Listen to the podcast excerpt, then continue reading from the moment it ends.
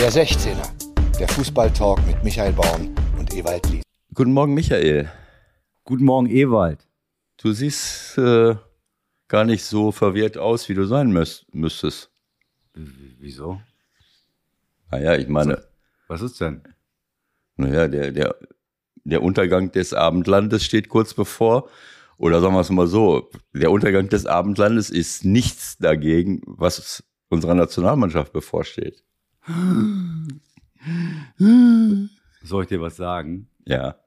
Ich habe zum Glück gearbeitet gestern parallel. Das wunderbare EM-Qualifikationsspiel Estland gegen Belgien war mein letztes Fußballspiel in dieser Saison, das ich begleiten durfte, muss ich in Ja, dieser Art und Weise sagen. wunderbar. War vielleicht ganz gut, oder? Ja, also ich meine, ich muss ehrlich sagen, äh, ich habe, äh, ich hatte jetzt nicht erwartet, dass das gestrige Spiel mir ähm, komplett neue Erkenntnisse im Punkto Nationalmannschaft äh, liefert. Ähm, in Anbetracht der Tatsache, dass es so wenig Spiele gibt, habe ich die ganze Übertragung nur so lange ausgehalten bis zum bitteren Ende, weil ich die Kurzberichte der anderen Spiele sehen wollte. muss ich ehrlicherweise sagen. Und ich muss sagen, ich bin, äh, Moment, wo, wo haben wir denn? Da. Ich bin nicht enttäuscht worden. Also ich fand, äh, gut, das sind natürlich Ausschnitte. Ausschnitte sind immer schön als ganze Spiele. Da werden wahrscheinlich auch Sachen dabei gewesen sein, die nicht so sozialverträglich waren. Aber also zum Beispiel, was mir sehr, sehr gut gefallen hat, war die Republik Moldau gewinnt in Chisinau 3 zu 2 gegen Polen.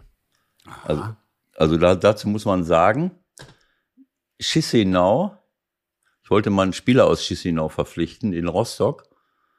Äh, den habe ich aber gar nicht gekriegt, der war aber wirklich gut. Und ich habe ja schon mal äh, äh, acht Monate oder so an der Grenze zum Moldau gelebt, nämlich in dem rumänischen Städtchen Ozelul. Nee, Quatsch, Galazzi. Äh, mein Club hieß Ozelul. Das wird ja, das T wird ja im Rumänischen so gesprochen. Ozelul Galazzi.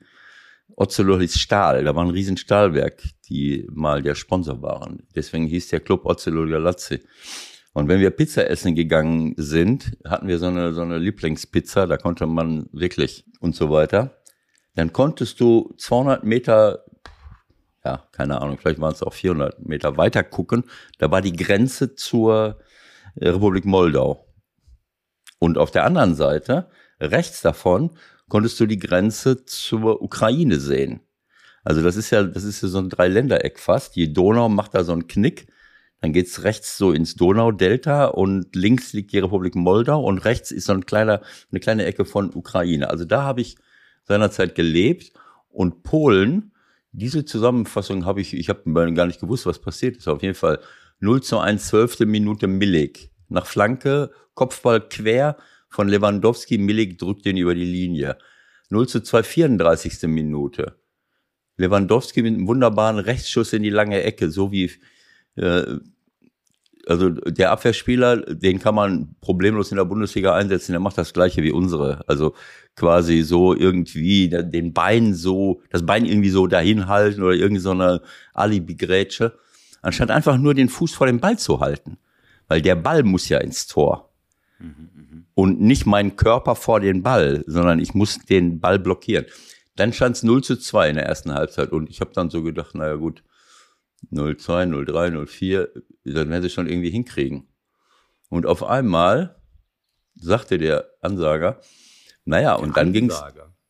ja, meinetwegen der, der Fußball, der als Reporter getarnte Fußballexperte, sagen wir es mal so. Wer auch immer es jetzt war.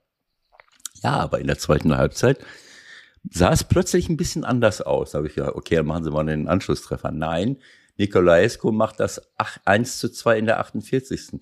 Dann macht Nikolaescu in der, es kam, wie es kommen musste, in der 79. Minute das 2 zu 2. Und dann sagte er, aber es kam noch schlimmer. dann schießen die das 3 zu 2. Überragend. Also, ähm, und dann kam, also ich habe mich sehr gefreut für die Republik Moldau, die da in vorgeschobener Position, nicht weit weg von der Ukraine, äh, wirklich äh, ähm, eine gute Rolle spielen. Bin ich stolz äh, für, für diese Leute und, und auf sie. Dann wurde zurückgeschaltet ins Studio und dann sagte Florian König, ich kann es jetzt nicht mehr wörtlich wiedergeben, es war auf jeden Fall ein Widerspruch drin, aber gut, äh, er hatte schon mal gesagt, wir hätten ja jetzt nicht gerade gegen die Creme de la Creme verloren.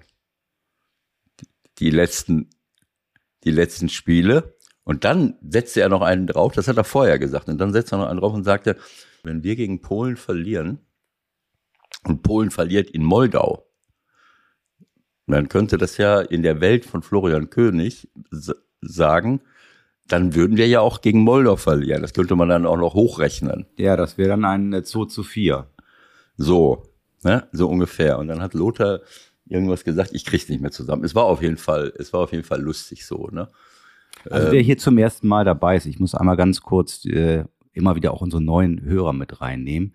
Wir sind hier ein Fußball-Podcast. Wir machen das schon ein bisschen länger. Ihr habt gerade die ersten Ausführungen von Evalin gehört. Das sind manchmal auch therapeutische Maßnahmen wenn man ganz, ganz tief in einer Depression ist aufgrund diverser Vorkommnisse, da muss man manchmal einen, einen anderen Weg gehen, um, um sich einfach ein bisschen abzulenken. Und das war gerade eben so ein kleiner Ausflug. Ja. Jeder hat ja jetzt erwartet, dass wir knallhart sofort in die Analyse gehen. Wo ist der tiefste Tiefpunkt? Ist er schon erreicht? Was ist mit Hansi Flick? Wen müssen wir entlassen? Wer muss Nachfolger werden? Und was ist überhaupt mit dem Maskottchen für die EM 24? Aber wir machen erstmal einen kleinen Ausflug Richtung Moldau. Das ist der 16er. Ausgabe Nummer 185 heute. Ich grüße euch ganz herzlich. Der ein oder andere, der schon länger dabei ist, der kennt diese manchmal kuriosen Auswege, die Evalin nimmt, wenn er sich mit den eigentlichen Themen vielleicht noch gar nicht so beschäftigen möchte. Aber ich kann euch sagen, wir werden jetzt so langsam, aber sicher zur Sache kommen. Es geht ja auch nicht anders, Ewald. Es nützt ja nichts. Was ist da nicht los bei dir? Ein Schweißausbruch nach dem anderen, brauchst du Hilfe? Ja, also ähm, ich hatte schon eher damit gerechnet, dass du mich drauf ansprichst, aber ähm, eingefleischte Fußballfans könnten jetzt vermuten, dass die Situation der deutschen Nationalmannschaft mir einen Schweißausbruch nach dem anderen beschert.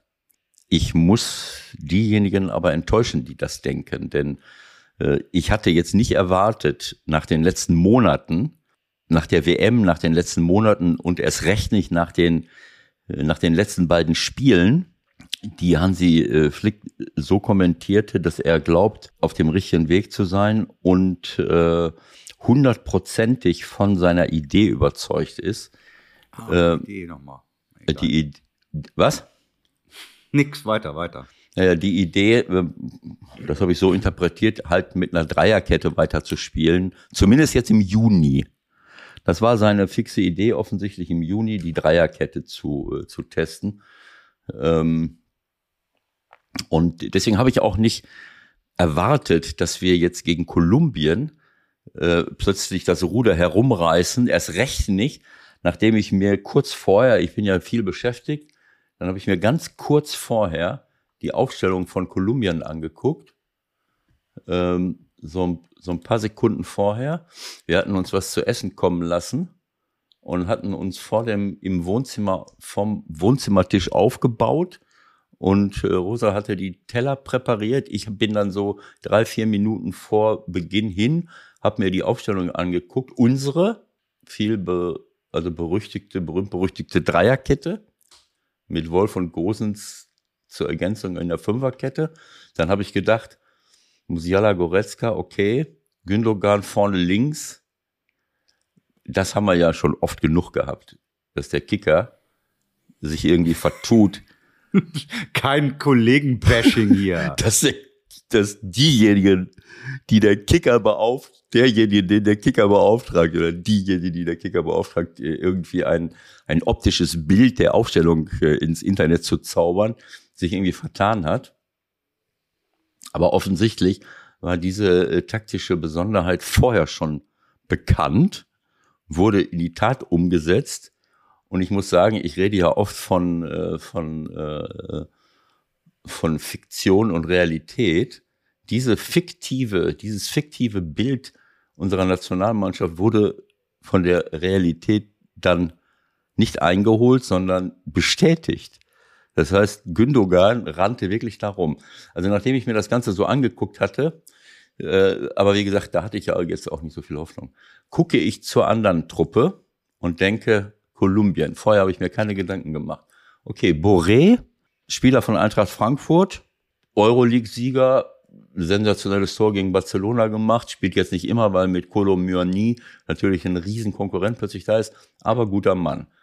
Juan Quadrado, den können wir jetzt ungefähr seit, äh, äh, was weiß ich, wie vielen Jahren, ist zwar schon 35, aber wir können ihn jetzt, sagen wir mal, ungefähr seit äh, äh nicht so wichtig, Ewald, aber ja, seit 2000, seit 2016, nachdem er ah nee, 15, 16 war er, er war vorher Chelsea, dann Juventus, wieder kurz Chelsea und seit 2016 ist er fest bei Juventus den wir wirklich oft genug bei Juventus Turin auf der ganzen rechten Schiene oder rechts vorne bewundern konnten.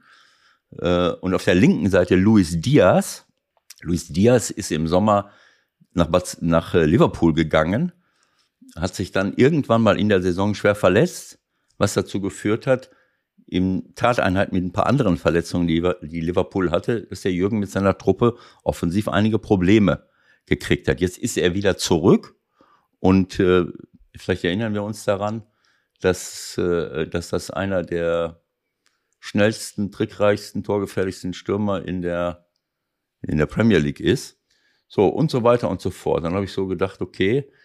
Ähm, das könnte interessant werden gegen die drei. Das, das passt. Wir haben, wir haben eine Weltklasse Dreierkette und die kommen mit einer durchschnittlichen Sturm, Sturmabteilung das haben wir schon mal im Kasten, die Sache. hm. Naja, also, lange Rede, kurzer Sinn. Äh, äh, ich, ich sage nur mal ganz kurz, äh, äh, wir setzen uns hin, meine Frau und ich. Äh, meine Frau ist jetzt eine sehr erfahrene Fußballguckerin. Davon würde ich jetzt mal ausgehen, ja, mit dir.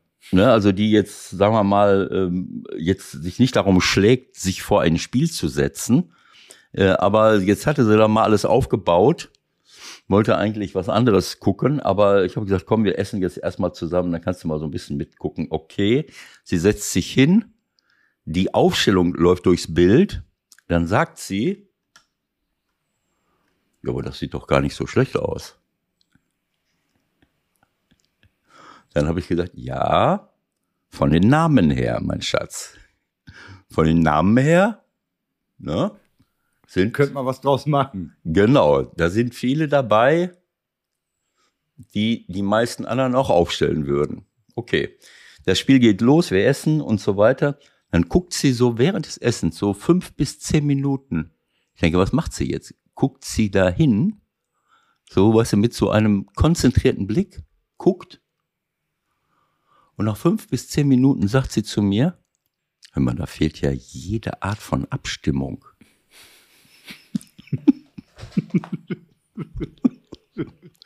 da passt ja gar nichts zusammen.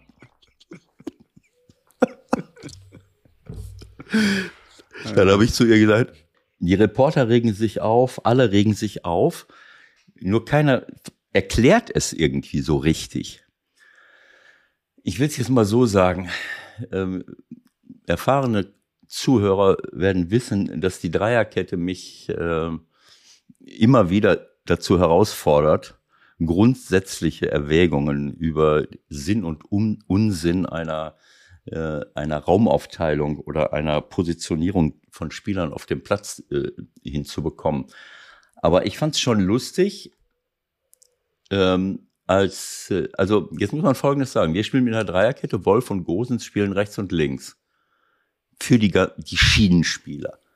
Kolumbien. Kann ich nicht mehr hören. Ey. Ja, Kolumbien. Schienenspieler. Kolumbien spielt einfach 4-3-3. links außen du, Luis, rechts außen Quadrado, der in Juve die ganze Seite macht, weil er ja auch in Italien spielt. Da geht's ja nicht um Offensivfußball, da geht's ja darum, ne, mit einer Achterkette hinten zu spielen und, und der Mittelstürmer spielt vor, vor der Abwehr. So. Und dann spielt noch ein linker Verteidiger, ein rechter Verteidiger. So, nach, nach ein paar Minuten konnte man sehen, dass jeder Osterhase bei Kolumbien schnell ist, aggressiv ist, hoch motiviert bis zum geht nicht mehr. Da muss ich sagen, muss ich Rudi Völler zustimmen, der nach dem Spiel sagte, für Kolumbien war es ein, war es wie ein WM-Spiel. Für uns war es irgendwie so wie ein Freundschaftsspiel. Und ich weiß ich jetzt nicht mehr genau, ob er das gesagt hat, aber da muss ich ihm zustimmen. Äh, also sagen wir mal, die, die, der Unterschied zwischen, zwischen den beiden Mannschaften, der war sofort zu sehen in der, in der, ja, wie soll ich sagen, in der Herangehensweise, in der Aktivität, in der, in der, in der Motivation, aber auch, was eben die, die Schnelligkeit, Aggressivität angeht, äh, ob ich Arias sehe im Mittelfeld, die drei Leute im Mittelfeld von, von Kolumbien, äh, das war ohne Worte. Auch die Außenverteidiger, Innenverteidiger. Ähm, also, das waren, das ist eine richtig, richtig gute Truppe. Und ähm, naja, also als ich diese ersten 10, 15 Minuten gesehen habe, auch wenn die, wenn die deutsche Nationalmannschaft da auch ein paar Aktionen hatte, aber man konnte schon sehen, wenn sie dann durchkamen, dann brannte es sofort. Äh, ob, und selbst bei Flanken kommt ein Innenverteidiger nach vorne, köpft knapp daneben, also man konnte es schon ahnen, so dass ich dann so gedacht habe, naja, schauen wir mal, was sich so ergibt. Und ich habe dann, wenn wir schon mal dabei sind, und meine, äh, äh, habe ich zu meiner Frau gesagt, schau mal, wenn ich das, oder müssen es anders sagen, äh, Marco Hagemann und Steffen Freund haben dann gesagt, wir sind jetzt äh, im, im die, Mann, die deutsche Mannschaft versucht, ein, ein Vorchecking oder ein Mittelfeldpressing zu machen, weiter vorne. Ne? Aber Mittelfeldpressing, dann eher Angriffspressing sogar. Ja, ein Angriffspressing ja. sogar. Äh, sie waren dann weit vorne und äh, so und dann, äh, ich meine, klar, das kann sehen, gehen, wenn ich hinten alles stehen und liegen lasse und schiebe alles nach vorne. Es sind ja nun auch nur zehn Feldspieler auf dem Platz. Man kann das hinkriegen, man kann das immer hinkriegen. Ne? Aber ich habe dann mal auf den Knopf gedrückt und gesagt, schau mal, Schatz, ich halte jetzt mal das Spiel kurz an und dann gucken wir mal, wie das, ähm, äh, wie das aussieht dann konntest du sehen, wie hinten fünf Leute von Deutschland, Wolf, Tio, wie wird der ausgesprochen? Cho, glaube ich. Cho, Chan, Kan, Chan, Rüdiger und Gosens fast auf einer Linie waren, so ein bisschen, so, so eine leichte Banane gegen dir, Luis Diaz, Boré, Quadrado. So. Und dann guckst du nach rechts, da waren auch fünf von uns, aber gegen sieben von der kolumbianischen Mannschaft. Und da musst du dir wirklich schon was einfallen lassen, wenn du da in eine, ähm, in ein, selbst in ein Mittelfeldpressing kommen willst, also Angriffspressing, klar, das geht, dann muss der Wolf und Gosens müssen sich weit nach vorne schieben und müssen was weiß ich was machen. Äh, das geht alles, ähm, wenn ich den Raum eng mache und Leute unter Druck setze. Aber in der Regel war es so, dass wir hinten standen und dann hat sich Luis Diaz ganz nach links gestellt um Wolf zu binden. Das Thema, was wir schon 800 Mal besprochen haben. Um Wolf zu binden, wo soll Wolf hin? Dann geht Wolf ja nicht nach vorne und greift den linken Verteidiger Machado an, sondern er bleibt bei Luis Diaz. Dann guckst du in die Mitte, drei Innenverteidiger, inklusive Chan, gegen Boré. Das ist aber auch ein gefährlicher Hund. Da muss man, da muss man auch aus, aufpassen wie ein Schießhund.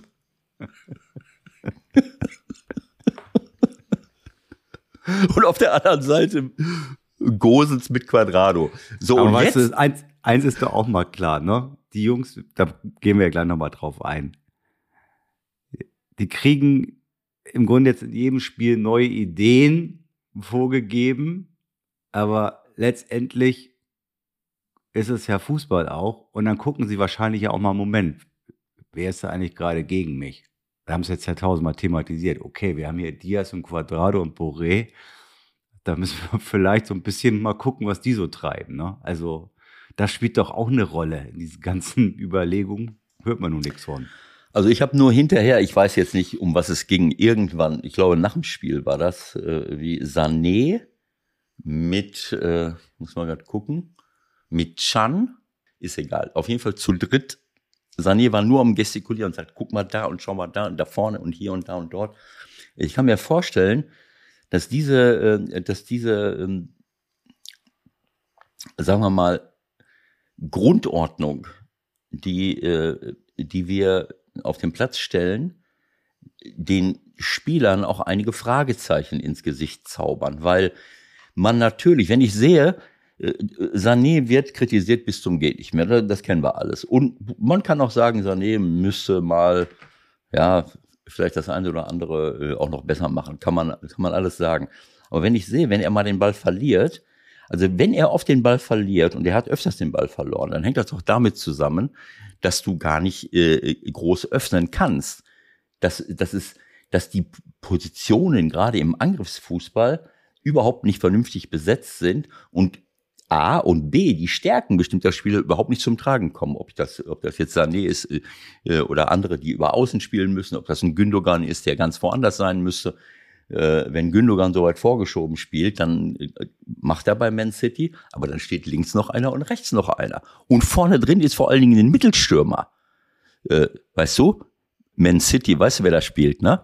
Da, die haben einen Mittelstürmer vorne drin. Das heißt, wenn du da eine Flanke reinhaust, kannst du irgendwie davon ausgehen, dass irgend so ein nordskandinavischer Troll äh, sich Der mit den langen Haaren? mit den langen Haaren sich irgendwie äh, in, in diese Flanke schmeißt und wenn er und wenn er mit dem Fuß drei Meter über dem Boden ist und, und einen Fallrückzieher macht.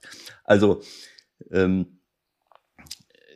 ich glaube einfach, dass die Jungs, so wie Hansi sagt, die Jungs wollen, er will sie rausnehmen. Und er hat recht. Ich glaube auch, dass die Jungs wollen. Sie wollen nicht so wie Kolumbien.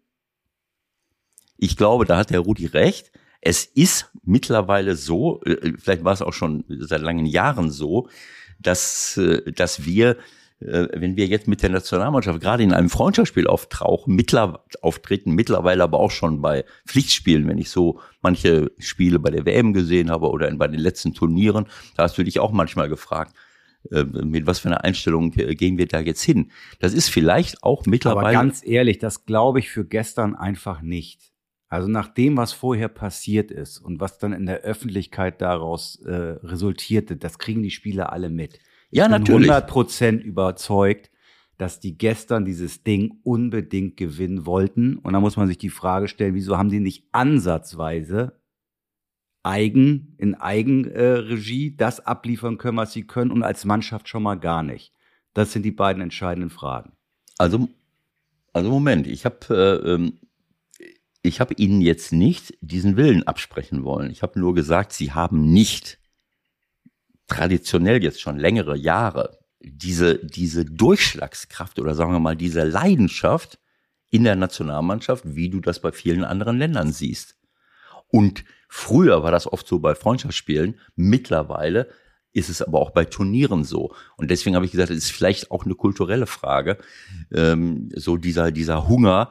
Ich, äh, also sagen wir es mal so, wenn ich diese Spieler mir angucke und, und solche Mannschaften hast du ähm, hast du viele. Mittlerweile gibt es keine kleinen Mannschaften mehr. Wenn ich oh, Berti ist auch wieder im Haus. Hallo Berti, grüß dich. Es gibt keine kleinen mehr, ja?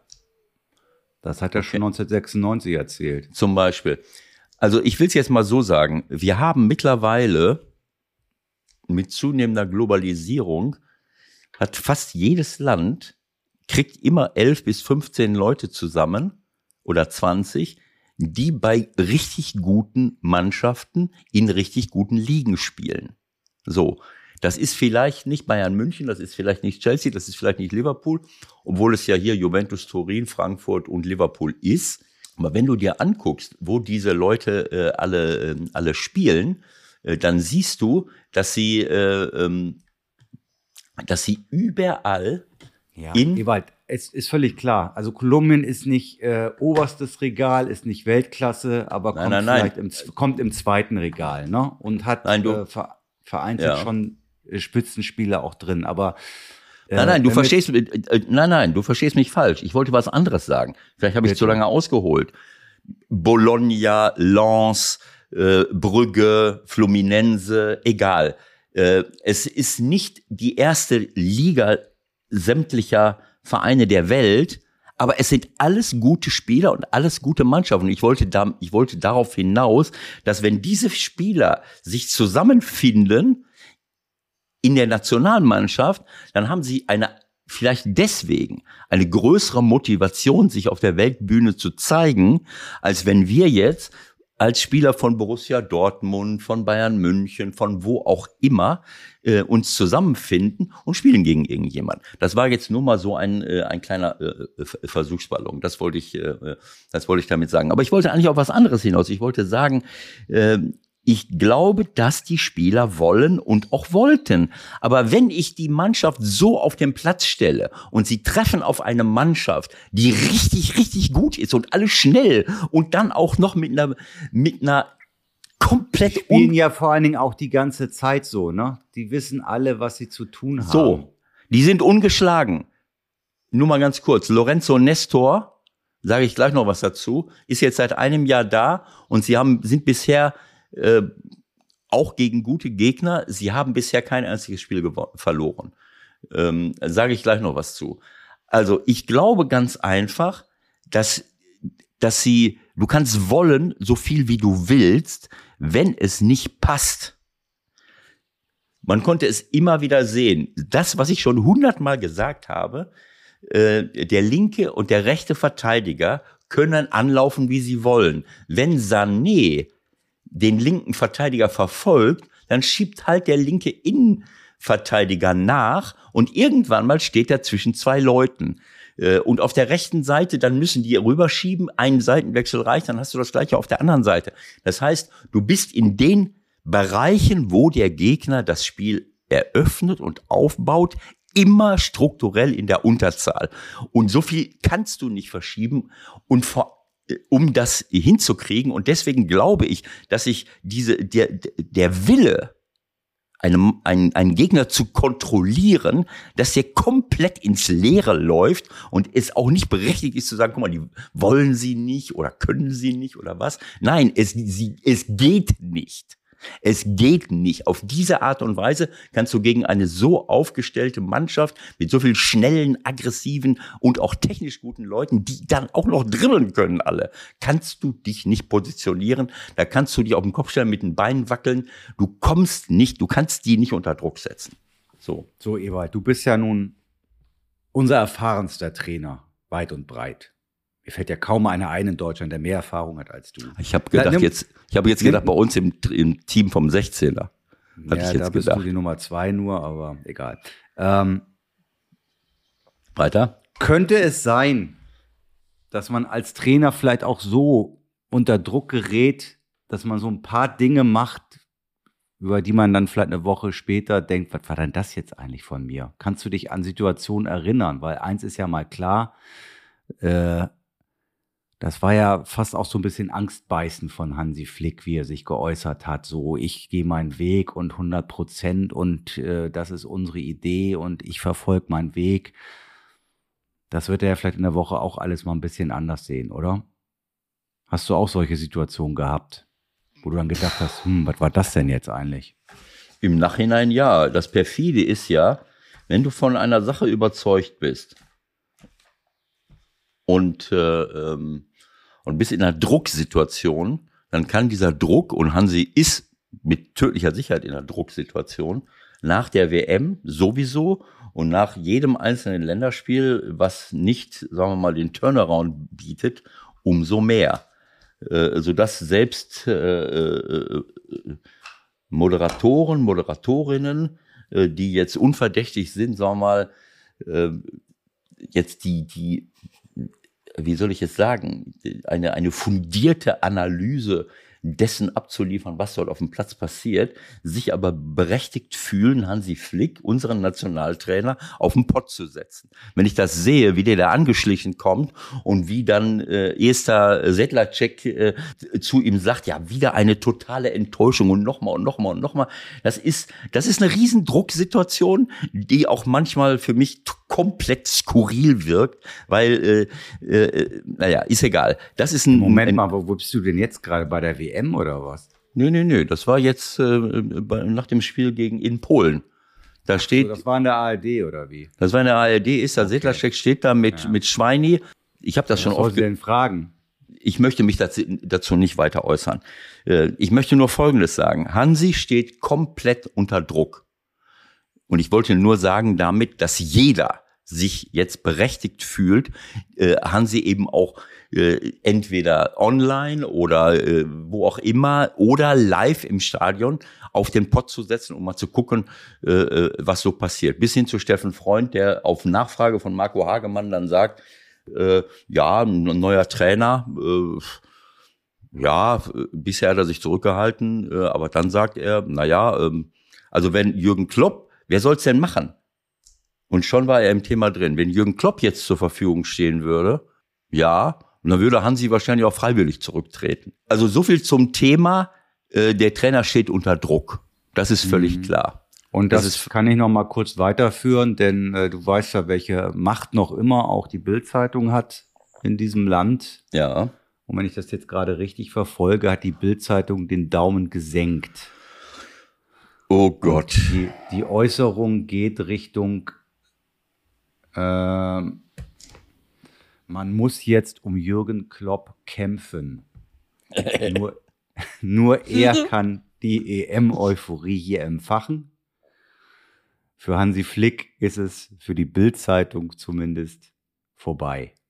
Also, um es mal kurz zu übersetzen, nur die Diskussion, ob Jürgen Klopp Hansi Flick auch ablöst, kann jetzt noch die Auflagenzahlen der Bildzeitung steigern. Das wäre jetzt die Übersetzung, weil die Kritik an Hansi ist jetzt schon so durchgenudelt worden. Damit kann man die Auflage jetzt nicht mehr steigern. Gut. Also können wir ähm, das, können wir ja, das okay. Denn, ich, ich komme ja. nochmal zurück auf das, was du mich gefragt hast. Äh, ich wollte nur sagen, Hansi steht extrem unter Druck. Ein Trainer, wenn du von einer Idee überzeugt bist, ähm, ich, ich sag mal so, eine Drucksituation kann dazu führen, dass du so ein bisschen den Überblick verlierst. Ich habe, äh, es hat Spiele gegeben, ohne dass ich jetzt genau wüsste, äh, warum war es jetzt so. Vielleicht aufgrund von Druck, vielleicht aufgrund von, keine Ahnung, dass ich falsch fokussiert war. Wenn ich mir das Spiel hinterher angeguckt habe, habe ich mich im Video habe ich mich gefragt, why the fuck you didn't see what happened? wieso hast du, wieso hast du das nicht gesehen? Du oh, jetzt.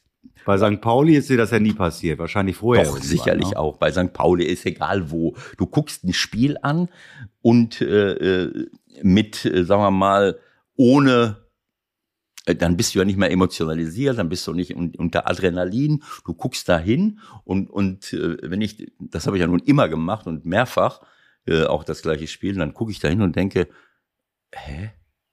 Ist doch völlig klar. Wieso hast du nicht reagiert? Wieso hast du nicht umgestellt? Wieso hast du nicht gewechselt? Wie auch immer. So. Das heißt, es gibt Situationen im Spiel, wo du den Wald vor lauter Bäumen nicht mehr siehst. Da bin ich mir ziemlich sicher.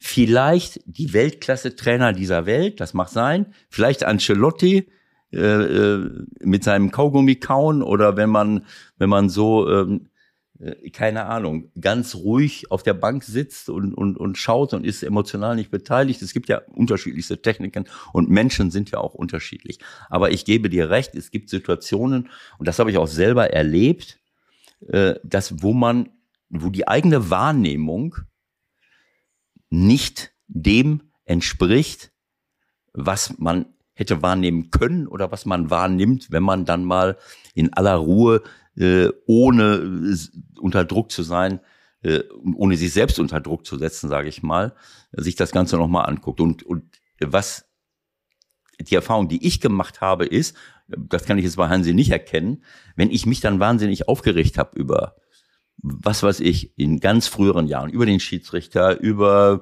Fouls, über irgendetwas, wo du dann irgendwann mal äh, die, die Kontrolle verlierst. Das habe ich ja oft schon, oft genug schon gesagt.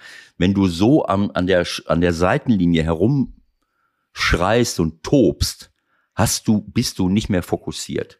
Verstehst du, was ich meine? Das habe ich selber am eigenen Leibe erlebt. Wenn ich also, wenn du siehst, wie Trainer hochgehen und da und hier und dort, äh, ich glaube, dass man dabei den Fokus verliert, ähm, weil man sich selber in eine, in eine emotionale Ausnahmesituation be äh, begibt. Und dann rechnest du Dinge hoch. Da ist er ja relativ unverdächtig. Ne? So. Also das, ist, das ist jetzt eher ja, nicht der Fall. Ja, aber er hat gestern, äh, da waren schon zig Situationen dabei. Eine nicht gegebene Ecke, ein nicht gepfiffenes Foul. Der Schiri war schon so ein bisschen ähm, manchmal daneben. Ein lächerlicher Elfmeter. Ähm, Was? Äh, ja, äh, also äh, der Kimmich läuft nach hinten und irgendeiner schießt ihm, äh, ich weiß nicht, du konntest es an der 17. Wiederholung nicht sehen. Irgendwie. Das ist ja auch, wenn wir kurz mal über Kimmich sprechen wollen, ne? wenn du das ansprichst. Den Elfmeter kannst du da nochmal sezieren, aber ich finde, das ist auch wieder exemplarisch, wie es bei uns doch immer wieder von ganz oben nach ganz unten gehen kann. Also hinter vorgehaltener Hand, wenn man mit dem einen oder anderen mal so gesprochen hat, aus der Liga auch, da haben sich einige immer so ein bisschen gewundert, wie Kimmich gehypt wird. Der wurde bei den Spielern intern immer schon ein bisschen anders gesehen, als er öffentlich dargestellt wurde, als der absolute Weltklasse-Spieler. Jetzt momentan denkt man, das ist die allergrößte Bratwurst, so wird's dargestellt. Also es gibt wirklich wieder nur diese beiden, diese beiden Situationen und dann sitzt er auch noch auf der Bank gestern, kommt rein und hat diese unglückliche Szene. Passt irgendwie auch, konnte er überhaupt gar nichts für und kriegt noch den Elfmeter auf die Mütze zum 0-2. Nach 40 Sekunden, 40 Sekunden nach seiner Einwechslung. Das ist so irgendwie Öl, Wasser auf die, wie heißt das? Wasser auf die auf Mühlen oder Mühlen. Öl ins Feuer, das wären die beiden Möglichkeiten. Danke, Michael. Dies, dies, deswegen bist du auf deiner Position Weltklasse, weil du diese sprachlichen Besonderheiten wunderbar. Ja, nein. Ja, nein, das gehört ja mit dazu. Ich meine. Jetzt, jetzt hören wir mal auf mit, mit, mit Taktikanalyse. Wir wollen noch zwei, drei andere Dinge auch besprechen. Es hat, glaube ich, auch keinen großen Sinn mehr. Also, was haben wir für eine Situation? Wir haben jetzt äh, Urlaub für die Spieler. Wir haben Mitte, Ende Juni. Die treffen sich, glaube ich, dann das nächste Mal, wenn wieder Länderspielpause ist, Anfang September.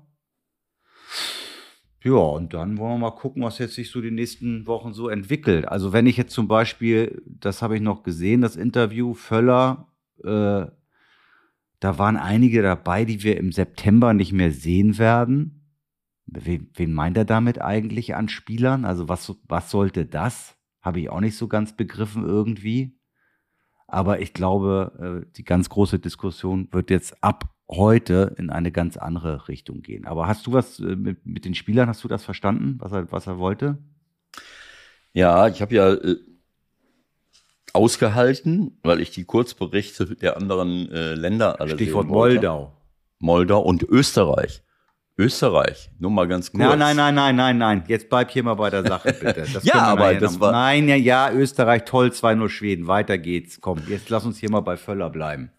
Ähm, ja, ich habe das alles, ich habe das Interview äh, gehört und äh, das Einzige, was ich in Ordnung fand, war zu sagen, na ja, also für die Kolumbianer war es ein WM, wie ein WM-Spiel, für uns nicht. Ohne dass ich jetzt das wörtlich noch äh, noch genau äh, erinnere. Was ich, äh, das, was er dann gemacht hat, wo, worauf du mich gerade ansprichst, das ist komplett daneben. Ähm, in Ermangelung einer anderen, ähm, wie soll ich es sagen, äh, äh, anderer Interpretationsmöglichkeiten, die man ja auch hätte, vielleicht macht er das intern, ähm, stellt er plötzlich die Qualität der Spieler in Frage. Diese, die Qualitätsfrage, die Qualitätsfrage, äh, die dann äh, das ich kann mich jetzt ich meine, da waren doch jetzt keine Vollblinden dabei auf Nein, Deutsch gesagt. Was eben. soll das? Das hat meine Frau ja schon gesagt. Dass das gute Namen oder gute Jungs sind. Aber ich sag mal, ähm, äh, wie, wie will ich es, wie will ich es äh, erklären? Dieses Thema ist immer mal wieder durchgewabert vor kurzem. Oder Jeder ist, sagt, das, ist das dann einfach nur eine Floskel, um so ein bisschen drucklos Nein. zu werden, um mal zu sagen, ja, ja, da sind auch einige nicht mehr dabei im September. Ja, nein, keine Ahnung. Also es ist die Qualitätsfrage oder müssen wir die Frage der, ich weiß nicht, ob die beiden, Marco und, und Steffen da mal was zugesagt haben. Äh, Auf jeden Fall war das auch gestern irgendwann mal war das Thema Qualitätsfrage. Also hat dann auch, wer hat jetzt die, die Frage gestellt? Ich weiß es nicht mehr, äh, welcher äh, Reporter, Reporterin. Ich glaube, das war der geschätzte Kollege Thomas Wagner, den habe ich zumindest Genau, gesagt. genau. Äh, So, dann ist das so im, dann wabert das da so rum ums Spiel herum und dann stellt man die Qualitätsfrage. So, jetzt, äh, ähm, wir haben ja früher so ein Spiel gespielt mit unseren Kindern, wenn die so Kaufladen gespielt haben, dann hat meine, äh, meine Tochter zu mir gesagt, du bist jetzt der, äh, du willst jetzt einkaufen, dann hättest du wohl gesagt, du möchtest jetzt ein Pfund Mehl kaufen. So, dann habe ich gesagt, ich will jetzt ein Pfund Mehl kaufen. So, nach der Frage hätte Rudi jetzt wohl sagen können, ja, das, was wir an Qualität auf dem Platz gesehen haben, war nicht das, was wir uns vorstellen. Aber das ist keine grundsätzliche Qualitätsfrage, sondern wir müssen vielleicht mal hier und da und dort drüber nachdenken. Nein, das war für mich ehrenrührig. Für mich war es ehrenrührig den Spielern gegenüber oder generell zu sagen, die Erfolglosigkeit, die wir im Moment in der Nationalmannschaft haben, liegt an der Einzelqualität der Spieler, die wir offensichtlich auswählen. Und einige von ihnen werden wir sicherlich im September nicht wiedersehen. Das hat er so gesagt. Damit hat er die Verantwortung weggeschoben und den Spielern zugeschoben. Wohlgemerkt, zu Ter Stegen, der bei Barcelona einer der besten Torhüter der Welt ist, zu Thion, der erst 21 Jahre alt ist, aber Weltklasse Aktionen gehabt hat in diesen drei Spielen, die ich gesehen habe, wo er der einzige war, der immer wieder hundertprozentige Chancen des Gegners abgelaufen und in letzter Sekunde mit einer korrekten kleinen Grätsche abgeblockt hat, verhindert hat. Der also für dich ein absoluter Kandidat wäre, es auch Das in ist ein die, Mann, den ich Stammwelt zu schaffen. Ne? Genau so, den würde ich aufbauen. Rüdiger, den du ab und zu mal einfangen musst, wenn er, wenn, wenn er äh, irgendeinen kleinen Kobold auf der Schulter sitzen hat, äh, wo er dann meint, er müsste den Gegner veralbern, oder wenn Das er den Ball, man hinbekommen. Kann wenn man, wenn man, hinbekommen. sieb, wenn er 17 Mal den Ball anstoppt und meint, er müsste irgendwie wie Beckenbauer noch mal irgendwie und jetzt nur noch lange Bälle hinter die Abwehr spielt, was aber auch dem geschuldet ist, dass rechts und links keiner mehr ist. Egal. Aber der spielt bei Real Madrid. Und mit Thion und Rüdiger glaube ich, dass wir zwei Weltklasse Innenverteidiger haben, denen offensichtlich die persönliche Klasse abgeht. Keine Ahnung, wen er jetzt meint. Wolf und Gosens sind Leute, die in diesem System spielen können. Fünferkette, aber nicht in der Viererkette aus meiner Sicht. Jedenfalls keine idealen Kandidaten, was das Abwehrverhalten angeht. Gosens hat seine Stärken ganz nach vorne. Vor der Abwehr, da kann man sich Gedanken machen. Wir haben keinen einzigen klaren Sechser, der auf Weltklasse-Niveau Zweikämpfe gewinnen kann. Chan hat sich in den letzten Wochen und Monaten super entwickelt bei Dortmund, wo Edin Terzic vielleicht eine Rolle mitgespielt hat, kann ich nicht sagen. Das hat mir super gefallen. Auch gestern, auch wenn ihm jetzt der Ball abhanden gekommen ist vor dem Gegentor von Boré, der das super gemacht hat und so weiter. Ich will jetzt nicht alles durchgehen. Musiala. Musiala. Wir brauchen, auch, wir, wir brauchen nicht die ganzen einzelnen Spieler jetzt durchzugehen. Fakt ist, das Potenzial ist da. Es muss nur irgendjemand äh, So. erwecken und in eine vernünftige Formation packen. Und die So. Frage ist, wer ist denn das? So sieht ist es das aus. Hansi Flick? Willst du dich für die Bildzeitung bewerben? Ja, was ist ja nun mal leider so. Also, ich meine, jetzt zu sagen, wir machen einfach so weiter und im September Nein. wird alles besser und ab September, da spielen wir uns mal ein. Also, wir haben jetzt auch eine WM hinter uns. Ja. Äh, ja, war auch ganz. Hm? Ja, du hast So. völlig, du hast völlig recht. Also vielleicht noch einen Satz zu meiner Kritik an Rudi. Das sind jetzt sicherlich auch nicht die Spieler, die er gemeint hat. äh, äh wenn ich jetzt noch Gündogan Ich weiß aber nicht, wen er gemeint hat, ehrlich gesagt. Ja, ich weiß es auch nicht. Vielleicht meint er auch, äh, ich, ich, weiß, ich will gar nichts dazu sagen. Da müssen wir die Qualitätsfrage stellen. Eine Mannschaft, äh, ich sag, wenn ich durch andere Mannschaften gehe, du hast immer Weltklasse-Spieler, normale Leute. Es ist die Mischung macht es am Ende des Tages. Aber für mich, äh, wir haben genügend Spieler, die in Weltklasse-Mannschaften spielen, die auch Weltklasse-Potenzial haben. Und egal, äh, wen ich jetzt aufzähle, ob ich Harvard, Sané und Musiala und äh, äh, auch Kimmich, äh, wen auch immer. Es gibt einige dabei, die ich nicht mitnehmen würde, äh, aber das ist deren äh, Entscheidung. Henrichs, der sich gut entwickelt. Ich glaube, dass man eine Mannschaft zusammenstellen kann äh, von lauter Top-Leuten äh, oder eben eine Mischung. Das muss halt passen. Und das ist eben die Mischung, die wir da im Moment hinstellen. Personell, taktisch, personell ist nicht dazu geeignet, in irgendeiner Form äh, die deutsche Nationalmannschaft nach vorne zu bringen, weil sie weder die Einzelqualitäten der Leute berücksichtigt, noch auf Weltklasse-Niveau überhaupt ansatzweise einen Gegner ausbremsen kann. Und wir reden jetzt von Ukraine, Kolumbien und äh, und was? Und Polen? Polen, Lass auswärts, davor Belgien, zu Hause ja. absolut an die Wand genagelt. Ne? Es könnte durchaus sein, es könnte auch durchaus sein, wenn wir gegen England, Frankreich, Italien und Spanien spielen, dass wir dann plötzlich wieder unser Sonntagsgesicht zeigen. Haben wir ja auch erlebt. Das wird äh, man ja im September dann sehen. Das ist, glaube ich, das zweite Spiel dann gegen Frankreich. Ja. Da denkt man natürlich jetzt nach so einem Ding wie gestern irgendwie, das kann, das kann nicht funktionieren, aber mal abwarten, ne? Ja, wie dem auch sei. Also auf jeden Fall ähm, vielleicht noch vielleicht noch eine Sache, wenn man Rudi Völler zurückholt als Sportdirektor und spielt ja. dann und spielt dann gegen Kolumbien, dessen Trainer Lorenzo Nestor 1990 der direkte Gegenspieler von Rudi Völler war, der ihn in einem Laufduell so böse gefault hat, dass Rudi mit einer Seitfallbewegung im Strafraum erst zu Fall gekommen ist, was einen Elfmeter verursacht hat, den Andi Brehme dann verwandelt und wir werden Weltmeister, äh, nachdem wir schon 1974 mit einem äh, fragwürdigen Elfmeter. Aber das war doch ein ganz klarer Elfmeter an Rudi, ne? Der war super klar. Genauso klar wie der, äh, genauso klar wie der Elfmeter seinerzeit an Hölzenbein, der äh, in 1974, der äh, für mich war das hast damals. Hast du das gestern gehört oder hast du das noch im Kopf abgespeichert gehabt?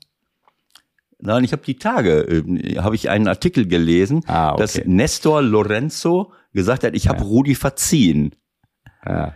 Wer Rudi nicht verziehen hat, war das kosmische Fußballkarma. Und damit muss man rechnen, wenn man dann auf eine Mannschaft trifft, die Lorenzo Nestor trainiert, dann muss man dann, als Sportdirektor verlieren. Aber vielleicht ist er ja bald gar kein Sportdirektor mehr. Denn Achtung, deine. Freunde von der Bildzeitung bringen auch die Variante ins Spiel. Einen hat man ja immer im Hintergrund jetzt, den man jederzeit einsetzen könnte als Teamchef, der schon 2002 sensationell Vize-Weltmeister geworden ist. 2002 sensationell Vize-Weltmeister. Es gibt nur ein Rudi Völler, wenn das mit Klopp nicht klappt. Der was machen soll? Trainer. Ja. Ach, dass Rudi übernimmt. Ja. Ist Variante B jetzt gerade, die gespielt wird. Lass uns doch mal abwarten, wen, äh, wen die Bildzeitung alles im Portfolio hat. Ja, bis jetzt äh, haben wir nur, das ist, das sind die ersten. Ja, das können ja nur Leute sein, die auch auf der, die auch für die Bildzeitung immer mal irgendwelche Dinge sagen. Also Trainer, Sportdirektoren. Also für mich, ähm, was soll ich dazu sagen? Also ähm, vielleicht ist es auch ein bisschen zu kurz gesprungen. Rudi ist seit langen, langen Jahren, Rudi war Trainer der Nationalmannschaft, er war Sportdirektor in, in Leverkusen, äh, aber äh, ich sag mal, ähm, an, in Anbetracht dieser Krise jemanden als zum Sportdirektor zu machen, um die Fans äh, zurückzuholen, um zu sagen, jetzt haben wir jemanden verpflichtet, ähm, der, ähm, wie soll ich es sagen, der eine Akzeptanz bei den Fans hat. Eine Akzeptanz bei den Fans hat derjenige, der die richtigen Maßnahmen ergreift. Der, äh, der mit ein Sportdirektor beim DFB hat für mich die Aufgabe, den deutschen Fußball nach vorne zu bringen und nicht nur, ich weiß nicht, wie sein Job äh, äh wie die Stellenbeschreibung ist, ob es da nur um die Nationalmannschaft Sportdirektor. geht. Sportdirektor oder nur um eine Repräsentanz, wenn wir jetzt jemanden einstellen, nur um eine Repräsentanz zu haben. Ja, aber wir haben ja auch noch im Hintergrund dieses Kernteam da mit Rummenigge, Samarkan, Minzlaff, Lahm. Es ist doch alles im Fluss. Minzlaff. Minzlaff. Ja, ja, ja, ja, ist auch dabei. Okay. Rummenigge Kahn. Alles klar. Okay, äh, dazu möchte ich mich jetzt nicht äußern. Wir haben ja doch, schon genug. Doch, du kannst dich dazu äußern. Ja, nein, wir, wird, was soll das sein? Was ist das, ein Kompetenzteam? Was ist das? Ein Kompetenzteam um die Nationalmannschaft ja, oder was ja, soll das sein? Ja, ja, ja es, es, es, war nur eine kleine Frotzelei. Aber, aber es wird natürlich jetzt, äh, ja, zumindest muss, müssen sie sich ja irgendwie positionieren. Vom Chef vom Janssen, von Bernd Neundorf, hat man, glaube ich, noch nichts gehört. Der wäre ja eigentlich auch mal dann ja, gefragt. Was, ja gut, aber ich meine, Bernd Neuendorf ist für mich eigentlich äh, eine Idealbesetzung als DFB-Präsident, aber nicht als sportliche äh, Leitfigur, um äh, die deutschen Nationalmannschaften wieder nach vorne zu bringen. Der DFB hat zig tolle Aufgaben, wichtige aber Aufgaben. Man, ja, ich weiß, du hast ja völlig recht. Aber jetzt geht's gerade mal um die deutsche Nationalmannschaft, die ja. im nächsten Jahr die Europameisterschaften hier ausrichten. Apropos, Mensch, jetzt hätte ich es fast vergessen. Hm. Jetzt hätte ich es fast vergessen. Wir haben, hast du schon abgestimmt? Hast du schon abgestimmt? Hast du schon gewählt? Hast du schon gewählt? Nein, ich werde es auch nicht tun. Ich weiß, worauf du hinaus willst. Dein du musst wählen. Dein, deine scheiß Maskottchen-Diskussion. das ist absolut lächerlich. Wie also lächerlich? Das ich war unsere jetzt, Frage auf Insta. Das ist. Das, also ich will es jetzt mal. Wer so hatte gestern den schlechteren Tag? A. Die Nationalmannschaft oder B. Das gestern öffentlich präsentierte EM-Maskottchen.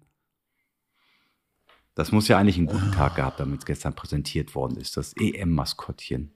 Es ist noch namenlos. Ja, ja. Eine pfiffige Idee. Die Fans dürfen jetzt den Namen wählen des Maskottchens. Es ist wohl ein Bär, ein halsloser Bär, der da präsentiert wurde gestern. Es sieht so ein bisschen aus, ich habe jetzt das Bild mal aufgerufen bei der Süddeutschen, hast du mir ja empfohlen. Die Süddeutsche schreibt, er sieht aus wie ein Cyberwesen, aber immerhin trägt er eine Hose und ist keine Kartoffel. Anders als Guleo damals bei der ja. WM. Also er, sieht ein bisschen aus, an. er sieht ein bisschen aus wie Bernd das Brot. Äh, 17 Jahre nach Bruno wird ein Bär das Maskottchen. So, alles klar. Also so, und jetzt, jetzt Bruno, nur Fans ganz kurz für die, für die Leute, die es, die noch nicht so lange dabei sind. Bruno, der Problembär. Das war ein Bär, der über die italienisch-österreichischen Alpen es ins bayerische äh, Hochgebirge geschafft hat und dort Probleme verursacht hat, bis er dann abgeschossen wurde. Jetzt haben wir einen neuen Problembär. Ja. Nämlich, jetzt kommt Problembär ohne Namen. Der Problembär ohne Namen. Der, und das, äh, es ist so absurd, also es hätte, das könnte wunderbar eine Geschichte vom Postillon sein, wirklich. Sensationell. Man kann jetzt auf eine Seite gehen bei der UEFA höchstoffiziell und dort stimmt ab und helft uns einen Namen für das Maskottchen der Euro 2024 zu finden. Es gibt vier Möglichkeiten.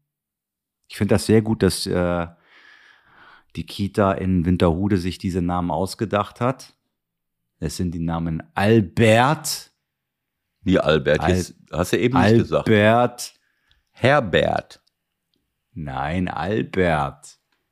Steht Philipp, hier. Du hast mir eben gesagt, eine wäre. Jetzt habe ich dich noch ganz durcheinander gebracht, ne? Ja. Mit den ganzen Bären. Albert, Bernardo, Bernhard und Herzi von Bär. Albert, du hast eben Herbert gesagt. Aber ist ja gut, das, das lasse ich dir mal durchgehen. Herbert. ist ja ausgeschieden, der Herbert. Herbert ist ausgeschieden, also immer mit Ä. Ja, Albert. ganz witzig. Bernardo, Bernhard ist, also mein Ja. absoluter Liebling ist Bernhard. Dann könnte man noch international punkten. Weil Ja, genau. Ber- Vor allem der Engländer fragt sich dann, was ist dieses, diese beiden Punkte über dem A? Was, was ist das eigentlich? Genau, Bern, Bern, da ist der Bär drin, das spricht den, die, den, den, den deutschen Fan Ja. vom, vom Fanclub Nationalmannschaft an und Ja. hart und Ja. hart Ist für die, für die britischen Kollegen, die vielleicht die- kommen, wenn sich die einer Inter- qualifiziert. Für die internationale Vermarktung. Bernhard. Also gut, ich, ich klicke jetzt auf Bernhard. Bernhard Du hast mich äh, überzeugt. ist so ein bisschen, ich finde, es Ich hat eine gewisse, abgestimmt. Ähn- eine ich gewisse, abgestimmt. Ja. es ist eine gewisse Ähnlichkeit zu Braveheart. Mhm. Warte Wir mal. haben auch Bravehearts. Äh, die. Abstimmung endet übrigens am Montag, dem 3. Juli. Also müsst ihr schon ein bisschen ranhalten, ne? wenn euer, euer Lieblingsname dabei sein soll. Ich mach Bernhard. Ich auch. Hier, warte mal. auch? Geil. Der, der, guck mir noch mal Du nach hast am 4. abgestimmt Juli. für Bernhard. Kann ich, Ich da was auch. gewinnen? Die Leider Abstimmung nicht. endet am 3. Nein, Juli. Es steht, steht nichts dabei. Ich kann nichts gewinnen.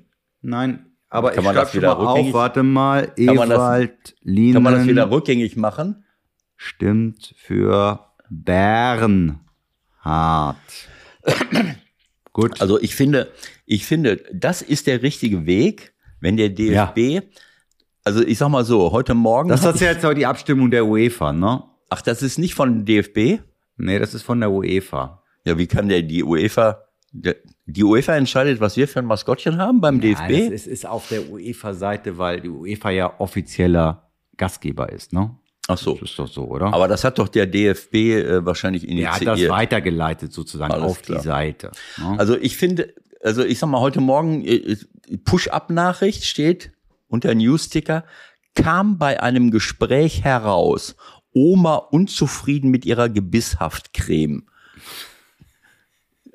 Und Dann habe ich wieder drei. Sekunden, dann habe ich drei Sekunden gebraucht, kam bei einem Gespräch heraus, Oma unzufrieden mit ihrer Gebisshaftcreme, habe ich drei Sekunden gebraucht, um zu realisieren, es ist der Pushtillon oder Postillon.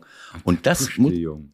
ja, und dann muss ich sagen, das finde ich den richtigen Weg, dass der DFB sich auf die Ebene mit, äh, mit dem Postillon begibt. Damit kann man Freude machen. Das ist doch, das macht Spaß, das macht Freude. Äh, Bernhard, Herzi von Bär, ähm, das hält auch die Fans von der Nationalmannschaft fern, äh, die dann vielleicht in, in Nachbarländern ähm, sozial unverträgliches Verhalten zeigen. Wenn sie sich hinter Bernhard versammeln oder Herzig von Bär, dann werden wahrscheinlich äh, diejenigen nicht Vielleicht mitfahren. stimmt der DFB ja morgen oder lässt der DFB morgen abstimmen, wer der neue Bundestrainer werden soll. Also, Berti Vogts, vielleicht fordert Rudi, Bernardo Silva, vielleicht lässt sich Rudi Bernd Ange- Stange. Vielleicht lässt sich Rudi angesichts dieses erneuten Tiefpunkts der Nationalmannschaft auch dazu hinreisen, vielleicht doch noch mal die Ablösung von Waldi von Hartmann zu fordern. Waldi. Waldi, gute Idee. Den könnte man aus dem Ruhestand nochmal zurückholen. Jetzt hört doch mal mit eurem Scheißdreck hier auf. Ich kann das nicht Genau mehr so. hören. Ja. Es ist schon, ist schon krass, wie es geht. Also, wenn man einmal kurz aufmacht, Flick jetzt Schweiz, zweitschlechtester DFB-Trainer. Ist Flick noch der richtige Trainer? Darum kassiert Flick die Note 6. Ja, wo bist du jetzt? In der Sag Süddeutschen? nicht. Ja, ist mir schon Nee, klar, wo du bist. In der FAZ. Mhm. Also egal. Ähm, Hier ist das Bild. was, lass uns jetzt bitte noch einmal ganz kurz Hier ist das spinnen, Bild. Ob, Hier ist das Ja. Bild. Sané mit Musiala. Und dann kam Chan noch dazu.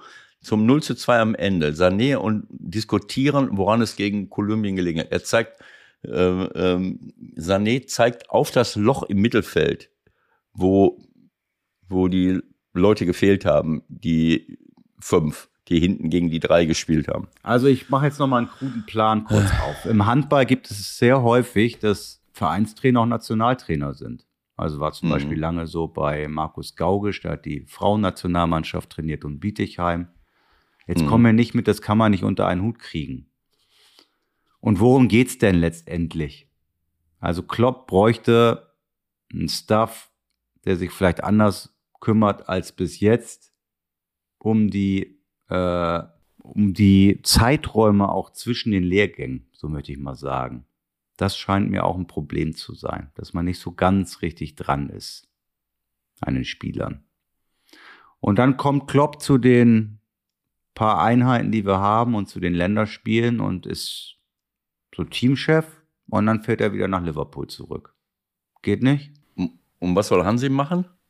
Der Hansi ist dann erstmal vielleicht nicht mehr dabei.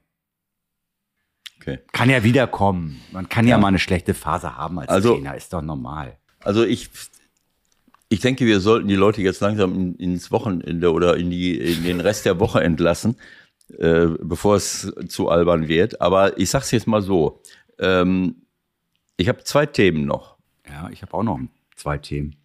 Nee, nee, nee. Also erstmal Handball, was hast du jetzt gesagt? Vereins- und Nationaltrainer, ne? Ja. Vereins- und Nationaltrainer. Also ich sag mal so, im Handball glaube ich, dass das einfacher ist, weil Warum diese ja, weil ich äh, weil ich glaube, dass diese ja, weiß ich nicht. Ich kenne mich nicht so aus äh, wie mit Ja, den aber was willst du denn sagen? Vom Spielplan oder was? Die haben noch mehr Spiele als die Fußballer. Die haben mehr Teil. Spiele, das ist klar, aber da wird auch nicht so ein Gewese äh, äh, gemacht. Ne? Also ja, äh, aber wir müssen, wir müssen ja am Klopp auch nicht so ein Gewese machen. Der muss ja, Ja, gar nicht so ein stimmt. Gewese machen. Der muss nicht so ein der muss Gewese- einfach, der muss einfach da sein. Hand Genau so. auflegen, wie Ja. Beckenbauer 2-6 fürs Wetter gesorgt hat und die WM, muss Ja. Klopp die Hand auflegen, die richtigen Elf aufstellen und bumm, wir werden Europameister. So ganz einfach. Genau so. Und du übernimmst die Zeit, in der Klopp in Liverpool ist und wirst das führen. Ich hatte eigentlich äh, andere Pläne, aber ich sag mal, ähm, in Anbetracht der, der, der schwierigen Situation für Deutschland, ne, wir haben nur die, wir haben nur die Wahl zwischen Klimakatastrophe und äh, Untergang. Die Platte Naz- spielen wir jetzt hier heute nicht mehr. Der keine Nationalmannschaft. Mehr. Ich muss gleich los. Wir haben auch Nein, der einiges Nationalmannschaft. nicht besprochen. Wir haben Ich hab doch- einiges nicht besprochen. Ich habe doch nur gesagt, dass ich, dass ich mir das vorstellen könnte.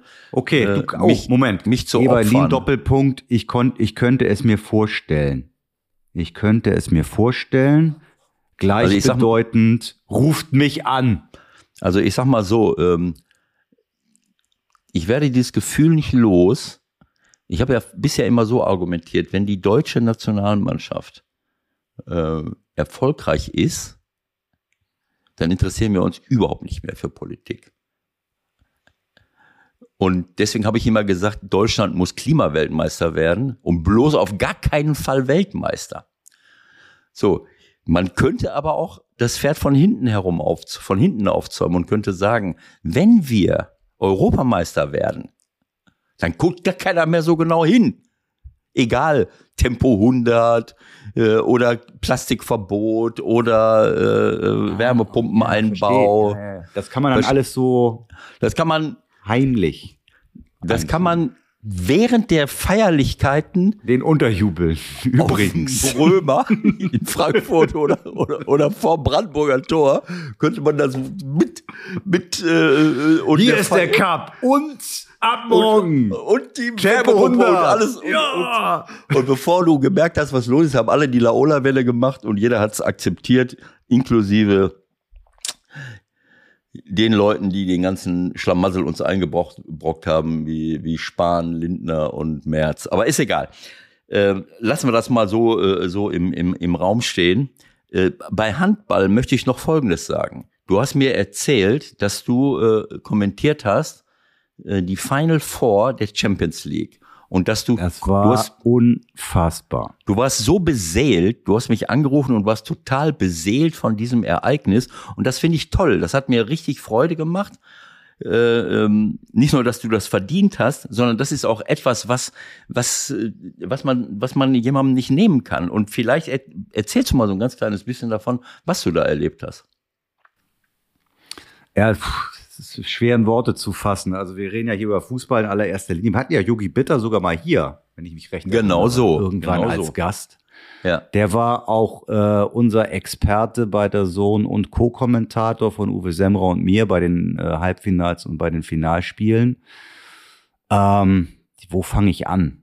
Also erstmal, es ist wie im Fußball, Geld regiert. Ähm, drei Clubs mit sehr viel Geld waren da. Kielce aus Polen, nicht so bekannt, aber viel Geld, spielt Andreas Wolf zum Beispiel im Tor. Barcelona, die jetzt absurderweise sehr viel einsparen müssen, weil Messi und Co. 780 Millionen verbrannt haben, müssen sie jetzt in der Handballabteilung 24.000 Euro gesponnen einsparen. Also es ist völlig geisteskrank. Aber ist so. Und Hast PSG gerade- war auch da. Ja, hast du gerade gesagt? PSG, Ja. Okay. PSG, die also analog zur äh, Fußball Champions League seit Jahren versuchen, dieses Ding zu gewinnen und auch ordentlich Geld reinballern. Ja, das waren die drei Favoriten und dann gab es noch das Team des SC Magdeburg. Der deutsche Meister war auch dabei als Riesenaußenseiter zum ersten Mal in der Champions League überhaupt unterwegs seit äh, über 20, ah, das stimmt nicht, seit 15 Jahren, glaube ich haben das Ding 2002 mal gewonnen, aber da gab es ja noch keine Gruppenphasen und äh, da war es auch noch wie im Fußball mit Hin- und Rückspiel. Und die waren die Außenseiter. So. Und da macht Ja. dann nur der deutsche Meister mit. Und da machen zwei aus Deutschland mit. Da macht Okay. äh, der Meister mit und der Vizemeister mit. Okay.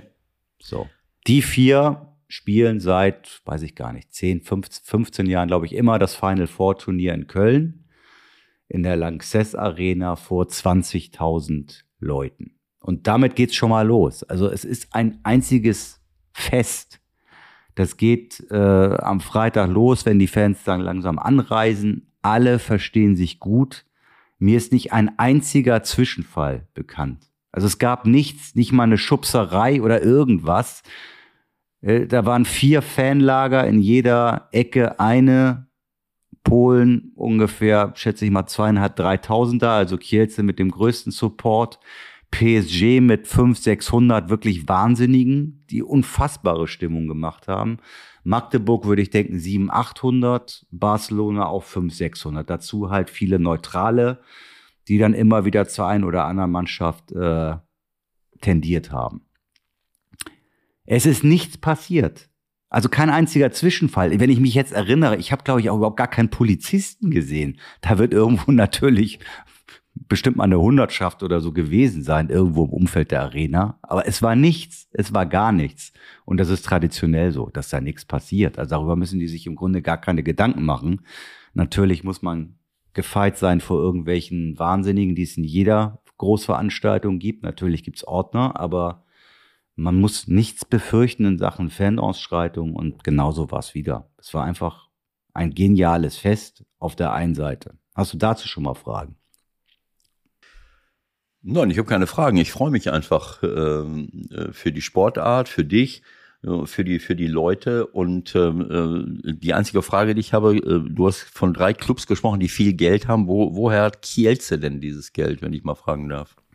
Das ist die einzige ähm, bisschen schwierige Geschichte, was die Finanzierung betrifft. Da gibt es natürlich dann auch Hauptsponsoren, die da reingehen. Das sind dann noch wie früher im Fußball so Mäzene, die dann aber manchmal auch die Lust verlieren oder in irgendwelche Schieflagen kommen. So war es nämlich in diesem Jahr auch. Und dann ist ein Hauptsponsor weggeflogen. Und dann haben die doch äh, kurz vom Kollaps gestanden und dann haben sie aber glücklicherweise einen anderen gefunden, der jetzt da wieder eingestiegen ist. So ist es. Also es gibt auch Länder, wo der Staat unheimlich viel noch mit äh, unterstützt, zum Beispiel Rumänien. Da haut der Staat unheimlich viel Geld rein, sodass Mannschaften aus Bukarest zum Beispiel bei den Frauen und auch bei den Männern ganz schön stark sind. Das gibt's auch. Naja, und bei Barcelona und PSG wissen wir ja ungefähr, wie die Dinge laufen. Also Kielce ist jetzt nicht irgendein internationales Konsortium, sondern einfach vor Ort mit Zähne, die sagen, wir wollen diese Mannschaft pushen und so weiter. Wahrscheinlich geht es da auch nicht um solche Milliardenbeträge wie jetzt. Es geht nicht Fußball. um Milliardenbeträge, aber es geht natürlich auch schon um Millionenbeträge. Aber so ein Spitzenclub hat, würde ich mal tippen, maximal, also offiziell geht das irgendwo so zwischen 12 und, ich glaube, 18 Millionen. So ganz genau weiß es ja immer nicht, aber so Etat. viel mehr als 20 Millionen Etat wird, wird, wird keiner der Clubs haben. So, und dann ging es zum Sport. Magdeburg spielt das erste Halbfinale gegen Barcelona. Außenseiter, Magdeburg. Ja, haben äh, viele Verletzungsprobleme gehabt in der Saison, haben dramatisch in der Halle in Köln das äh, Pokalfinale verloren nach sieben Meter werfen gegen Rhein-Neckar-Löwen. Also haben schon eine äh, haben schon eine Geschichte gehabt in diesem Jahr in der Halle, sind Vizemeister geworden am Ende, so dass sie wieder Champions League spielen konnten oder werden und kommen dann gegen Barcelona in dieses Spiel und haben die Chance, da was zu holen. Und vorher sagt der Bennett Wiegert, der Trainer, zu uns, ja, hoffen ist das falsche Wort, wir glauben. So, das könnte auch von dir kommen. Ja, hört mir mit Hoffnung auf. Kann man dann hinterher natürlich ganz gut verkaufen, aber sie haben es dramatisch geschafft irgendwie. Es war in den 60 Minuten super eng, dann gab es Verlängerung, das ist zweimal fünf Minuten im Handball und dann kam es auch noch zum sieben Meter werfen ja, ja. und dann haben sie es in der Tat geschafft. So. Mit einem Torunterschied, ne? Oder Mit war einem, das? Naja, gut, wie es halt im Elfmeterschießen dann auch ist, so geht Also vorher war unentschieden. Dann auch. Ja, ja, klar. Ach so, ich habe gedacht, das wäre das Ergebnis. Äh, so, das war mit. Ich habe nur gesehen, ein Tor nee, das mehr. war im Finale. Das war im Finale. Okay. So und herausheben musst du natürlich noch den besten Spieler des Turniers. Das ist ein kleiner Isländer, ein Wahnsinniger. Der ist 23. Der hat äh, ich glaube, schon dreimal eine Schulterverletzung gehabt, eine schwere. Ähm, jetzt fällt mir gerade nicht ein, was er für eine schwere Verletzung in diesem Jahr hatte. Noch zusätzlich. Da kam der dann irgendwann zurück, spielt jetzt auch keine Rolle. Die entscheidende Geschichte ist eigentlich, der verletzt sich im Halbfinale an der Schulter. Der hat wieder eine ausgekugelte Schulter. Der wird auf dem Feld behandelt. So, der fällt natürlich auch in ein Loch in dem Moment, ne? Und wird rausgebracht und Yogi und ich erzählen halt, ja, also der spielt jetzt erstmal wieder ein paar Monate nicht. Was für eine Tragik, das gibt's doch überhaupt nicht. Wieso schon wieder? Ne? Das ist halt einer so ein kleiner Wirbler, so ein Wühler, der immer in diese Abwehrriesen sich reinschmeißt, da versucht durchzukommen und dann per Durchbruch vom Kreis weg die Tore zu machen. Ja? Das ist natürlich dann anfällig für solche Geschichten beim Abfangen, beim Aufprallen, beim Gegner und so weiter und so fort. Aber die eigentliche Geschichte, der Typ ist so wahnsinnig, dass er den Arzt und die Physios überredet, ihn irgendwie hinzukriegen. Das heißt, die Operation wird so oder so stattfinden und die Ärzte haben dann entschieden, es kann nicht mehr schlimmer werden. Wir kränken das wieder ein und wir verbinden den und wir hauen dem Schmerzmittel rein und dann soll er es um Himmels Willen halt irgendwie versuchen zu spielen. Und dann spielt er im Finale, macht sechs Tore mit einer eigentlich kaputten Schulter und wird MVP des Turniers und gewinnt die Champions League. Das ist, das ist nicht zu, das ist nicht zu fassen. Man kann es auch nicht, äh, man kann es irgendwie auch nicht übersetzen in Fußball. Es ist schwierig. Also, also ein paar, wir haben da ein paar Nachrichten auch gekriegt heute bei uns auf den Kanälen. Danke dafür. Sprecht doch auch noch mal über dieses äh, Handballturnier und setzt das in Relation mit das, was die Fußballnationalmannschaft abliefert. Das kann man natürlich nicht. Nein, das wäre auch unfair. Ja, ja. Also ähm, du hast das wird jetzt zu weit führen, aber du hast mir einige schöne Szenen noch geschildert, wie, wie, wie die Leute euch um den Hals fallen, Trainer, Spieler, was für eine Enge das ist, ist natürlich was anderes. Ihr seid näher dran in der Halle als im Stadion jetzt. Äh, und natürlich, wenn du sagst, es ist nichts passiert, 20.000 Leute, ist was anderes, als wenn äh, an jedem Wochenende äh, oder innerhalb der Woche 30, 40, 50, 80.000 Zuschauer im Stadion sind, dann ist die Chance irgendwie größer, dass jemand äh, da äh, auftaucht, der keine guten Absichten hat. Aber insgesamt gesehen finde ich es einfach toll, finde ich es schön, hat mir richtig gut gefallen. Und ja, ähm, à la Bonheur. Ja, äh, Außenseiter hieß es, Außenseiter. Und sie ja. haben es wirklich in einer Art und Weise mhm. dann am Ende gemacht, äh, die historisch war. Und für mich nach der WM 2006 im Stadion äh, mhm. Das größte Sportereignis eigentlich, bei dem ich live dabei war, war gigantisch. So, Super. was haben wir noch? Ich will zum Abschluss, wenn ich darf, ja, nochmal zurückkommen. Ja, ganz kurz. Ja. Zurückkommen auf das, was du ganz am Anfang gesagt hast. Bitte? Du hast eröffnet unseren 16er, in dem du gesagt hast, äh, alle haben jetzt gedacht, Ewald schlägt jetzt darauf ein oder wir äh, machen jetzt die Nationalmannschaft fertig. Und dann äh, erzählt er eine Geschichte, wie Moldau gegen Polen gewinnt. Und wie hattest du das äh, interpretiert, dass ich, äh, ähm, was war deine Erklärung, warum ich das mache? Ja, so eine leichte Ablenkung von den eigentlichen Dingen. Therapeutische Maßnahme. Therapeutische Maßnahme, das war das Wort. Das war das Stichwort. So, und genau so ist es. Ich möchte euch, ihr lieben Zuhörer, nicht in die Woche entlassen, ohne euch diese kleine therapeutische Maßnahme mit auf den Weg zu geben. Ähm, vielleicht ähm, äh, ich habe das die Tage noch mal gesehen. Äh, ich meine et etwas, was ich schon lange praktiziere und was ich, was mir, äh, was immer auch ein ein wichtiges ein wichtiger Teil meines Lebens war. Das habe ich noch mal bestätigt bekommen. Vera Birkenbiel.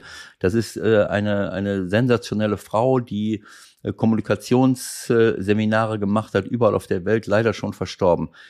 Geht doch mal irgendwo rein bei Ecosia, der Suchmaschine, die Bäume pflanzt, und äh, äh, schaut euch Vera Birkenbiel äh, an. Äh, auf YouTube kann man da, glaube ich, was finden, wo es, äh, wo es darum geht, wie man, äh, wie man mit, ähm, wie soll ich es sagen? Also ähm, mit positiver, äh, mit positiven oder oder oder negativen äh, Emotionen umgeht. So, also ähm, es ist diese, äh, das habe ich oft schon auch meinen Spielern gegenüber gesagt, wenn ich möchte, dass es mir schlecht geht, dann beschäftige ich mich nur mit negativen Dingen. Dann, äh, dann verziehe ich das Gesicht, dann re rege ich mich über alles Mögliche auf. Und äh, es ist ja nun so, ähm, in der Kommunikation das, was ich denke, das bin ich auch. Wenn ich nur negative Dinge denke, wenn ich mich nur aufrege, wenn ich nur über andere Leute herziehe, wenn ich nur Hass verbreite, ich, reflektiert das auch auf mich selber. Und deswegen ist es eine therapeutische Maßnahme, sich auch mit schönen Dingen zu beschäftigen. Und äh, Vera Birkenbiel hat dann nochmal darauf hingewiesen, du, man kann sich aufregen, äh, zum Beispiel Umgang mit Kritik, vielleicht ist das das Stichwort, wo man das findet. Man kann sich aufregen und das ist so ein wunderbares, äh, so eine wunderbare Geschichte. Äh, ich werde kritisiert oder ich reg mich über irgendwas auf und plötzlich macht einer einen Witz darüber oder ich selber und ich lache. Und in dem Moment, wo ich lache, wenn ich ernst, ehrlich lache, dann drücken diese Lachmuskeln auf einen gewissen Nerv, der einen Großteil dieser negativen Emotionen wegnimmt. Also etwas verlachen sozusagen. Äh, anstatt dass ich mich aufrege, lache ich es weg, weil irgendwie, ich kann auch über mich selber lachen. So. Und wenn es jetzt keine Gelegenheit gibt, und das ist in zehn Sekunden, ist das Thema erledigt. Also ähm, das sind zwei Sachen. Also eine Sache, sich nur mit positiven, weil die nur, aber mehr mit positiven Dingen zu beschäftigen, das, was klappt, das, was funktioniert, anstatt immer nur zu sagen, das geht nicht und das geht nicht und das geht nicht. Aber das ist ja auch ein Wesen unserer Gesellschaft, dass wir nur negative Nachrichten verbreiten. Und dann haben wir auch schlechte Laune. Und, sagt, wenn, und sie sagt, wenn es jetzt keine Möglichkeit gibt, dass du ehrlich lachst, dann könntest, dann könntest du auch Folgendes machen, wenn es dir schlecht geht, dass du so ein Gesicht ziehst, so eine, du kannst es jetzt sehen hier, dass du eine Lachgrimasse, sie sagt, das ist dann, du komm, das ist dann eher eine Grimasse, so, mhm. Mhm. die du, wo du dir die ersten 15 Sekunden bescheuert vorkommst. Ihr müsstet das sehen, er sieht ja nicht bescheuert aus. Es sieht bescheuert aus, aber du musst es 60 Sekunden durchhalten, sonst nützt es nichts. Es sind 60 Sekunden. Wenn du nicht ehrlich lachst, sind es 60 Sekunden, die du durchhalten musst. Und, Und was ist, passiert dann? Und dann geht's dir besser. Also. Ein, ein kleiner Tipp an Hansi Flick auch vielleicht. Ich glaube, nächste Woche machen wir mal eine kleine Pause. Ich bin da auch mal ein bisschen unterwegs und dann melden wir uns vermutlich wieder am 3.7., denn da haben wir ja auch äh, da haben wir ja auch ähm, eine Entscheidung. Dann wissen wir ja, ob wir mit unserer Abstimmung Bernhard erfolgreich waren. Genau. Ne? Da bin ich echt mal, da bin ich echt gespannt. Aber gut. gut. also, klar. Leute, schöne Zeit und dann mal auf die Seite gehen und schön grinsen und alles wird gut. Mach alles, das mal. Alles wird gut und ähm, denkt immer mal jeden Tag ein bisschen darüber nach, was funktioniert eigentlich gut in meinem Leben. Ja. Äh, Ach so, und, und eine kleine Einschränkung noch, sollte sich bei der Fußballnationalmannschaft doch schneller was tun in den nächsten Tagen, das kann ja manchmal passieren, dann melden wir uns vielleicht auch nächste Woche. Das kann ich mir nicht vorstellen. Ja, mal gucken. Tschüss. Alles Gute, Leute.